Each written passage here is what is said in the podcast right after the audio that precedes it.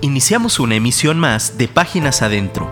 Escucha a Beto Sosa conversando sobre los pasajes bíblicos que edifican tu vida. Hola, Dios te bendiga. Gracias por acompañarme en esta nueva edición de Páginas Adentro. En esta ocasión vamos a estar hablando de descodificación, página 3, eh, episodio 3. Ya sabes, estas son pláticas informales sobre asuntos de la vida diaria con un enfoque bíblico y un llamado a la acción. El único favor que te pido es que no me dejes hablando solo, pero si me dejas hablando solo, allá tú, yo ya estoy aquí, yo ya empecé. El ingeniero de grabación está listo, ya me está haciendo señas con el pulgar derecho. Adelante, hermano ingeniero, gracias por tu apoyo. Y bueno, insisto, recomiéndanos con tus amigos, recomiéndanos con toda la banda, recomiéndanos. Si tienes eh, amigos en el WhatsApp en otras partes del mundo, recomiéndanos, diles que oigan Dun Radio. Todos los que estamos aquí en Dun Radio eh, nos apasiona el estar aquí, todos dejamos nuestros asuntos y le dedicamos tiempo porque nos interesa compartir contigo recomienda también toda la barra de Dun Radio. Agradecemos a Dios por este hermoso ministerio. Bueno, hoy, hoy estaremos un poco más informal de lo normal. Hoy vamos a hablar de semáforos. Eh, en otros países le llaman traffic light. No sé si dije bien, pero por ahí va. Eh, luz de tráfico, semáforo, eh, policías de tránsito que, bueno, aquí en México se les llama policías de vialidad en otro tiempo eran agentes de tránsito. En Estados Unidos eh, creo que los policías tienen la capacidad de, de atender pues el delitos y desórdenes, pero también tienen la capacidad y la autoridad para ponerse a dirigir el tráfico y todo eso. Bueno, aquí en México no, aquí hay personal especialmente diseñado y capacitado para cuestiones que tengan que ver con tráfico y con vialidad, con movilidad y los policías es otra área. Bueno, hoy vamos a estar hablando de semáforos. La luz de tráfico o la luz de semáforo está puesta para poner orden. Y esa señal de orden es para todos los automovilistas, bueno, motociclistas también, incluso bicicletistas, ciclistas. Y no importa su raza, su color, su edad, su posición social, su talla, de qué color tienen los ojos, no importa eso. Sin embargo, entre este mundo, esta sociedad, hay personas que desatienden, les importa muy poco la luz roja de, alto y desatienden esa señal y, desgraciadamente causan problemas, causan desgracias a veces mortales y bueno, también a veces el semáforo, la luz de tráfico se dañan y no funcionan correctamente y, bueno, aquí en México se apagan completamente dejando tras de sí o dejando o generando caos, desconcierto, angustia, retrasos. Las personas se ponen histéricas, causa muchos inconvenientes y también, también a los, a los acelerados que no son capaces de refrenar sus instintos o sus emociones, se causan accidentes también. Y a veces eh, los eh, son más graves los accidentes causados por cuando no hay semáforo y no tienen precaución que cuando hay semáforo y se brinca la luz roja. las dos situaciones están mal. Pero también, gracias a Dios, que cuando un semáforo se descompone en un cruce demasiado transitado o bastante transitado, pues gracias a Dios que existen los agentes de vialidad o los policías de tránsito o el personal capacitado para esto. Y bueno, llegan, se ponen a dirigir el tráfico y pues en un tiempo, en poco tiempo hacen que, que fluya el tráfico y bueno, se va terminando el caos hasta que por fin el semáforo, semáforo es reparado. Y te invito a que hagas conmigo una, un ejercicio de imaginación. Eh, le vamos a dar una aplicación a, la vida espiritual o una aplicación cristiana. Y si te fijas, las personas eh, capacitadas para eso, bueno, traen su uniforme que los acredita como miembros de, ese departamento de gobierno. Traen su credencial firmada por su jefe. Eh, esa credencial les da autoridad y bueno, están respaldados por la Secretaría de Gobierno a la cual pertenecen. Y nota algo, quiero que notes algo, por favor. Si nosotros con la ropa que traemos en este momento quisiéramos dirigir el tráfico en medio del caos, no creo que lográramos mucho. No, no nos van a hacer caso, no nos van a, no sé, hasta nos van a insultar. ¿Y tú qué te metes? No es tu problema, como suele suceder. Y por lo tanto, entonces, deducimos que ellos tienen autoridad delegada para dirigir la carrera de las personas que van en este momento circulando en su vehículo. Y con esta autoridad delegada, precisamente dirigen a los conductores y estos conductores están obligados a atender la orden. Y dentro de estos conductores, ya lo decíamos, hay de todo tipo de personas. Y bueno, si lo vemos desde el punto de vista cristiano, eh, todo mundo, todo la, bueno, el 90% de la sociedad, porque dice el INEGI que el 10% de la población en México somos cristianos. Entonces el 90% de la población va en su carrera por esta vida, eh, que precisamente eso significa currículum vitae, carrera por esta vida o cómo has corrido por esta vida. Y van por esta en su carrera por esta vida ese 90% va sin rumbo, sin dirección, haciendo lo que mejor les parece, así como dice en el libro de jueces casi al final que dice que todos hacían como bien les parecía, en inglés dice lo que a sus ojos les parecía bien. Y bueno, eh, Dios nos puso aquí para ser luz de este mundo para mostrar la luz de aquel que, como dice, para mostrar las virtudes de aquel que nos llamó de las tinieblas a su luz admirable, dice ahí el apóstol Pedro. Sin embargo, eh, aun cuando sabemos que somos embajadores que deben llevar luz, aunque sabemos que debemos, debemos alumbrar en medio de tanta oscuridad, pues muchos de nosotros en mayor o menor grado nos resistimos y, y pues como que no le damos tanta importancia y ahí cae un poco el egoísmo de que si yo ya la libré, pues si yo ya tengo boleto para el cielo, pues ay que le hagan como puedan. Pero te repito, si, si nosotros o si alguien no se hubiera tomado la molestia de predicarnos, de tomarse su tiempo, en tú y yo no estaríamos en donde estamos, no seríamos cristianos, quién sabe si hubiéramos perecido ya por todas las barbaridades que hacíamos. Pero alguien alguien tomó su tiempo y entonces muchos de nosotros ya lo decíamos en mayor o menor medida nos resistimos por razones quizá válidas, por prejuicios, porque no tienes tiempo, porque no estudiaste mucho, porque casi no lees la Biblia, porque no tuviste tiempo de orar, y siempre hay pretextos, y buenos pretextos. Hemos estado hablando de descodificación, que decíamos que era simplemente cambiar de actitud o permitir que Dios renovara nuestro entendimiento. Y bueno, eh, vimos que el, proceso de descodificación de Jonás pues este, estuvo muy dramático, estuvo muy, muy intenso, ¿no? O muy denso. Y, bueno, pero le sirvió, gracias a Dios, fue y le predicó a, una población que era bastante grande, ¿no? Si dice que eran 120 mil 120 mil personas que no conocían o no sabían distinguir entre su mano izquierda y su mano derecha, y que muchos eh, expertos dicen que ahí habla literalmente de niños. Entonces, si le añades la mamá, el papá y un hermano, pues ya estamos hablando de casi 500 mil personas.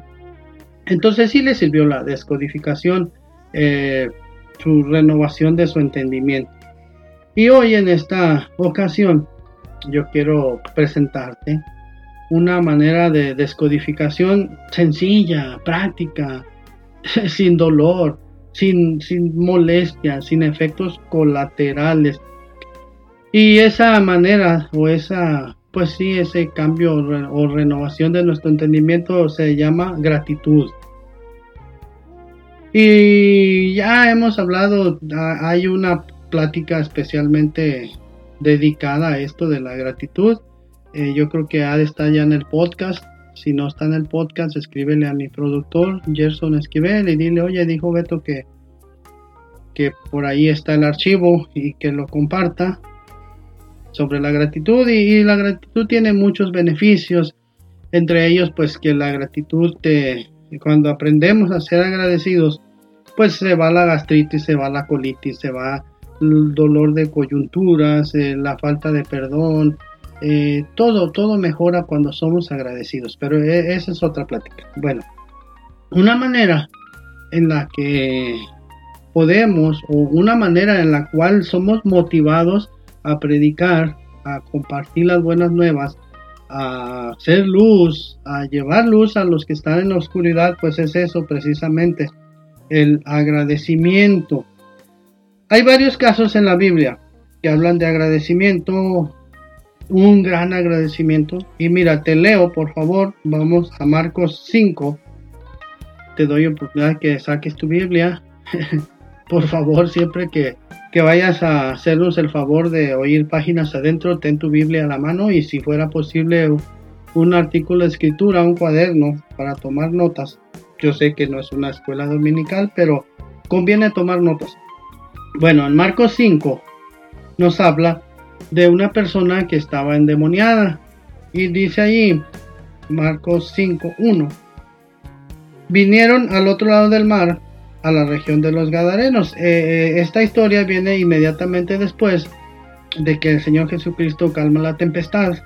Y algunos predicadores dicen que eh, ya sabes que al inicio de esta de esta situación de la tormenta el Señor le dijo pasemos al otro lado y esa era la premisa pasar al otro lado y muchos predicadores dicen que, que el Señor ya tenía previsto precisamente pasar al otro lado porque en el otro lado estaba esta persona endemoniada que sufría mucho y que requería urgentemente de un milagro de parte de Dios o por parte de Dios. Y como dice la Biblia, que el Señor Jesucristo a todo lugar que iba, iba haciendo el bien. Entonces, él, él dentro de su maravillosa eh, misericordia ya tenía previsto esto. Entonces, en el 5.1 dice, vinieron al otro lado del mar, a la región de los Gadarenos. Y cuando salió él de la barca, enseguida vino a su encuentro de los sepulcros un hombre con un espíritu inmundo. Fíjate, este pobre hombre vivía en los sepulcros. Imagínate qué tremendo. Que tenía su morada en los sepulcros y nadie podía atarle ni aún con cadenas. Imagínate, con cadenas no lo podían contener porque muchas veces había sido atado con grillos y cadenas, mas las cadenas habían sido hechas pedazos por él y desmenuzados los grillos y nadie le podía dominar. Y siempre, de día y de noche, andaba dando voces en los montes y en los sepulcros, e hiriéndose con piedras. Imagínate, pobre, pobre persona las heridas, no sé, me imagino, si, si era un hombre que vivía en los sepulcros, no sé, a lo mejor no se bañaba, las heridas, no sé, infectadas, imagínate qué tremenda situación tan, tan, tan fea, tan deprimente, tan miserable. Cuando vio pues a Jesús de lejos, corrió y se arrodilló ante él, nota esto. En su poca lucidez que tenía, reconoció que que necesitaba arrodillarse ante él. Y clamando a gran voz dijo, ¿qué tienes conmigo, Jesús, Hijo del Dios Altísimo? Te conjuro por Dios que no me atormentes. Porque le decía, sal de este hombre, espíritu inmundo. Y le preguntó, ¿cómo te llamas? Y respondió diciendo, Legión me llamo, porque somos muchos. Creo que eran tres mil, de una legión eran creo que tres mil soldados. Tres mil trescientos, algo así. Imagínate 3.300 demonios. Y le, ah, y le rogaba mucho que no los enviara fuera de aquella región. Estaba allí cerca del monte un gran hato de cerdos, una manada de cerdos, paciendo, o sea, comiendo, buscando alimento. estaba allí cerca del monte un gran, ah, bueno, paciendo. Y le rogaron todos los demonios, fíjate aquí ya todos los demonios le rogaron los tres, imagínate oír 3.300 voces al mismo tiempo. Envíanos a los cerdos para que entremos en ellos. Y luego Jesús les dio permiso y saliendo aquellos espíritus inmundos entraron en los cerdos, los cuales eran como dos mil. Les tocó como de a uno y medio por cerdo. Y el hato se precipitó en el mar por un despeñadero y en el mar se ahogaron. Y los que apacentaban los cerdos huyeron y dieron aviso en la ciudad y en los campos y salieron a ver qué era aquello que había sucedido. Vienen a Jesús y ven al que había sido atormentado del demonio y que había tenido la legión, fíjate esto, sentado, vestido y en su juicio cabal, fíjate, dice aquí que al principio dice que andaba desnudo y luego aquí ya lo encuentra, fíjate, sentado, calmado ya, tranquilo, vestido y en su juicio cabal y tuvieron miedo. Fíjate que qué extraña es la sociedad, ¿no? Cuando lo veían fuera de sí, enloquecido, le tenían miedo. Pero ahora le tenían miedo porque lo vieron bien. Y les contaron los que lo habían visto cómo le había acontecido al que había tenido el demonio y lo de los cerdos. Y fíjate qué extraña reacción del pueblo. Y comenzaron a rogarle que se fuera de sus contornos al Señor Jesucristo. Al entrar en la barca, el que había estado endemoniado le rogaba que le dejase estar con él. Mas Jesús no se lo permitió, sino que le dijo, fíjate lo que le dijo, vete a tu casa, a los tuyos, y cuéntales cuán grandes cosas el Señor ha hecho contigo y cómo ha tenido misericordia de ti. Y se fue y comenzó a publicar en Decápolis. Decápolis abarcaba precisamente 10 ciudades. Y cuán grandes cosas, ah, bueno, más bien, y se fue y comenzó a publicar en Decápolis cuán grandes cosas había hecho Jesús con él y todos se maravillaban. ¿Te imaginas que, que este no necesitó descodificación, este no necesitó renovación de su entendimiento, porque el hecho de que el Señor le quitara todos esos tremendos 3.300 demonios que traía cargando fue suficiente para ir y predicar en 10 ciudades. Y no solamente le decía, pues, ay, como que me sanó, como que, pues, ya no me duele. No, sino dice cuán grandes cosas había hecho Jesús con él. Y todos se maravillaban. Hacemos un pequeño espacio aquí para pensar esto. Quizá tú y yo no teníamos 3.300 demonios, pero sí teníamos una, algo allí que nos hacía actuar mal. Y Dios tuvo misericordia de nosotros. Creo que eso es suficiente para que vayamos y platiquemos cuán grandes cosas ha hecho Jesús con nosotros. La mujer samaritana eh, ya sabes, ahí en Juan 5, dice que el Señor Jesucristo platicando con ella le ofreció darle del agua, del agua para que no tuviera sed jamás. Es en 4, eh, perdón, Lucas, eh, San Juan 4. Y bueno, ya vemos ahí que le dice, eh, si vuelves a beber de esa agua, el agua física o literal, volverás a tener sed, pero si bebes del agua que yo te daré, y el Señor Jesucristo le, le ofreció del agua que salta para vida eterna, en la cual ya nunca tendrá sed. Y dice ahí que la mujer fue y le dijo a todo el pueblo lo que el Señor había hecho, ¿no? Eh, ahora verás, ajá, el 439. Y muchos de los samaritanos de aquella ciudad creyeron en él por la palabra de la mujer que daba testimonio diciendo, me dijo todo lo que he hecho. Bueno, el Señor Jesucristo, eh, ella venía de un trasfondo de fracasos matrimoniales, no sé, por incompatibilidad de caracteres, por no sé cuántas situaciones ahí sociales y demás. Pero el Señor Jesucristo le ofreció el agua que salta para vida eterna. Tú y yo, de cuántos fracasos el Señor nos sacó, de cuántas situaciones, de cuántas, no sé, eh, situaciones sentimentales equivocadas, de cuántas, un sinfín de situaciones que no quiero enumerar para no recordarlas, pero el Señor tuvo misericordia, el Señor nos libró, el Señor nos sacó de lo más bajo, de lo más bajo. Hay una, hay ahí 10 diez, leprosos que el Señor Jesucristo sanó.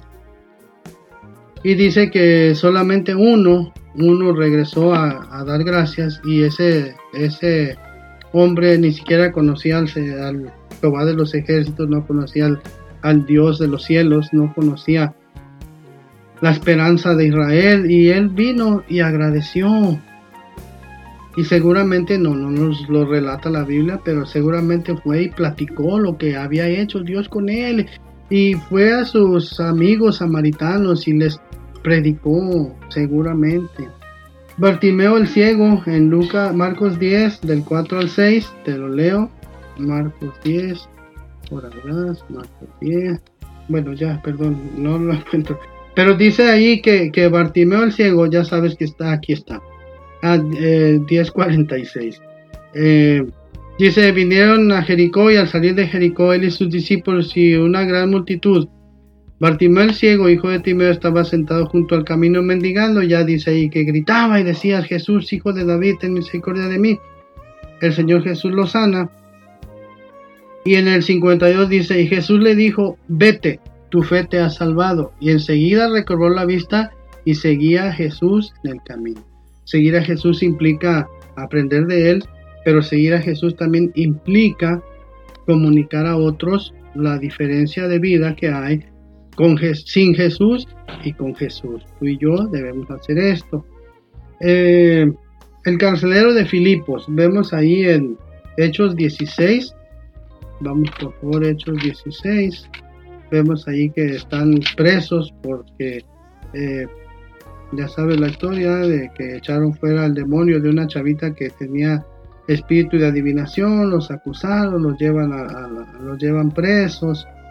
Y ahí en el 16.11 dice que los, eh, los eh, llevaron presos pues y Dios ahí hizo el milagro y el carcelero se iba a quitar la vida porque sabía que el, emperador lo, iba a matar por haber dejado escapar a los presos, pero Pablo le dice, no te hagas ningún mal, aquí estamos.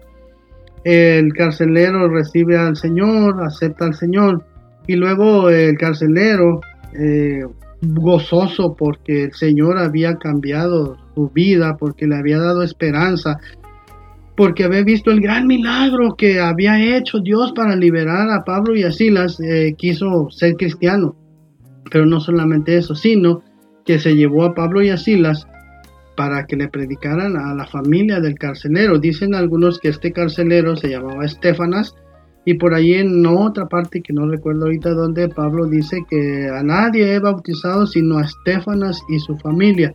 Parece ser que este carcelero se llamaba Estefanas. Bueno, y algo que les me gusta hacer hincapié en esto dice que que se los llevó eh, los llevó a su casa Mira, dice en el 16:30. Y sacándolos les dijo, sacándolos de la celda, ¿qué debo hacer para ser salvo? Ellos dijeron que en el Señor Jesucristo irás salvo tú y tu casa. Ya se los expliqué alguna vez, no por magia, sino si tú crees, vas a comunicarles a los demás y tu casa será salvo porque oyeron la voz del Evangelio que tú les predicaste. Y luego dice, y le hablaron la palabra del Señor a él y a todos los que estaban en su casa. Y después, fíjate, después de que le hablaron el Evangelio a toda la familia del carcelero, entonces dice, y él, tomándolos en aquella misma hora de la noche, les lavó las heridas y enseguida se bautizó él con todos los suyos. Nota esto, era tan importante para Pablo y Silas predicar que con, no sé, la espalda dolorida, la espalda herida, las, no sé, los azotes sangrando todavía, así fueron y predicaron. Le predicaron a, a, todas las personas que estaban en la casa del carcelero y después de haber predicado, les lavaron las heridas y los curaron. Así debe ser nuestra disposición para predicar el Evangelio. A veces decimos, no, es que estoy cansado, no, es que tengo hambre, no, pues es que no hay luz, no, porque se me fue el internet, no, por esto, por el otro. Sin embargo, el Señor nos dijo ir y predicar el Evangelio a toda criatura.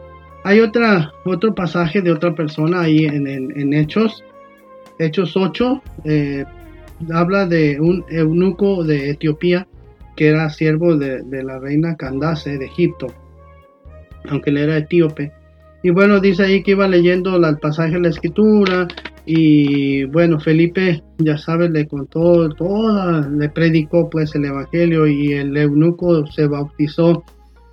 No lo dice ahí en Hechos, pero la tradición nos enseña que este etíope, después de que conoció al Señor, después de que fue bautizado, después de que vio la gloria del Señor, que aunque él era extranjero, el Señor Jesucristo tuvo piedad de él, tuvo misericordia. Dice la tradición que él le predicó a una gran cantidad de gente de Etiopía y hubo un avivamiento en Etiopía. Eh, hasta este punto que vamos. Entonces, quizás sí, sí tengamos prejuicios, quizás sí digamos, es que es que el barrio donde vivo la gente es tan malvada que no merecen. Nadie, nadie de nosotros merecía y el Señor tuvo misericordia de nosotros. Entonces, si, si después de que hagas un recuento de tu vida y veas de dónde te sacó el Señor, dónde estuvieras ahorita, todos los milagros que el Señor ha hecho en tu vida, tienes ropa, tienes zapatos, tienes comida, tienes una casa donde vivir, tienes una cama donde dormir, tienes familia, tienes un trabajo, tienes una esposa, si estás casado, si no, un día Dios te va a dar una. Tienes tu papá y tu mamá, si ya no los tienes, están en el cielo con el Señor. Entonces, creo que la, la gratitud, el hecho de pensar que, que el Señor dejó su trono y su corona por nosotros y vino a Belén a nacer, y no había lugar en donde posar y en un pesebre nació y dejó su gloria, dejó todo lo que tenía tan hermoso para venir a padecer por ti, por mí. Creo que eso es un suficiente método de descodificación para que nuestra mente sea renovada. Yo creo que eso es suficiente para que prediquemos. Yo creo que eso es suficiente para que seamos esa luz, para que seamos ese semáforo y lo decíamos al principio, eh, no cualquier persona puede ponerse a dirigir el tráfico. Bueno, tú, tú ya eres una persona autorizada por la autoridad máxima, valga la redundancia, el máximo jefe. Quizás, eh, bueno, vimos que los policías de tránsito traen su uniforme, traen su credencial, fueron entrenados, pues tú puedes tú traes tu credencial, tú traes tu uniforme. Si te falta entrenamiento, pues entrénate. Te platico que hace 40 años mi primer pastor nos enseñaba que la mejor manera de estar entrenado es orar, primero orar, estudiar la Biblia, asistir a una iglesia, compartir a otros del Evangelio, ayunar, y eso te va a hacer que no caigas jamás. Pero no hay que cambiar el orden, ¿eh? No digas, hoy no oré y sí leí. Todo es, es un conjunto de instrucciones, es un conjunto de entrenamiento, es un conjunto de herramientas para permanecer firme. Esto no es una carrera de, rapidez, es una carrera de resistencia. Y recuerda que cuando lleguemos al cielo, vamos a ver allá a las personas que conocieron al Señor por medio de ti, por medio de tu palabra.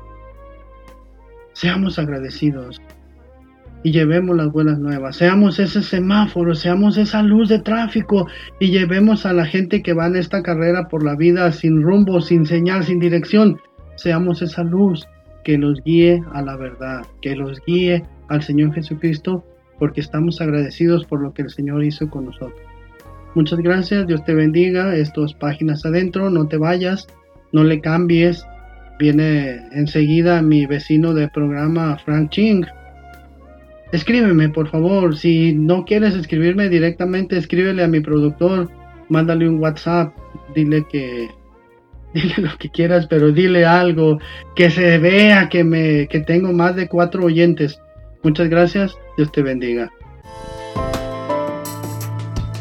Escríbenos por WhatsApp 3335 890851 y déjanos un comentario. Te esperamos en nuestra próxima emisión.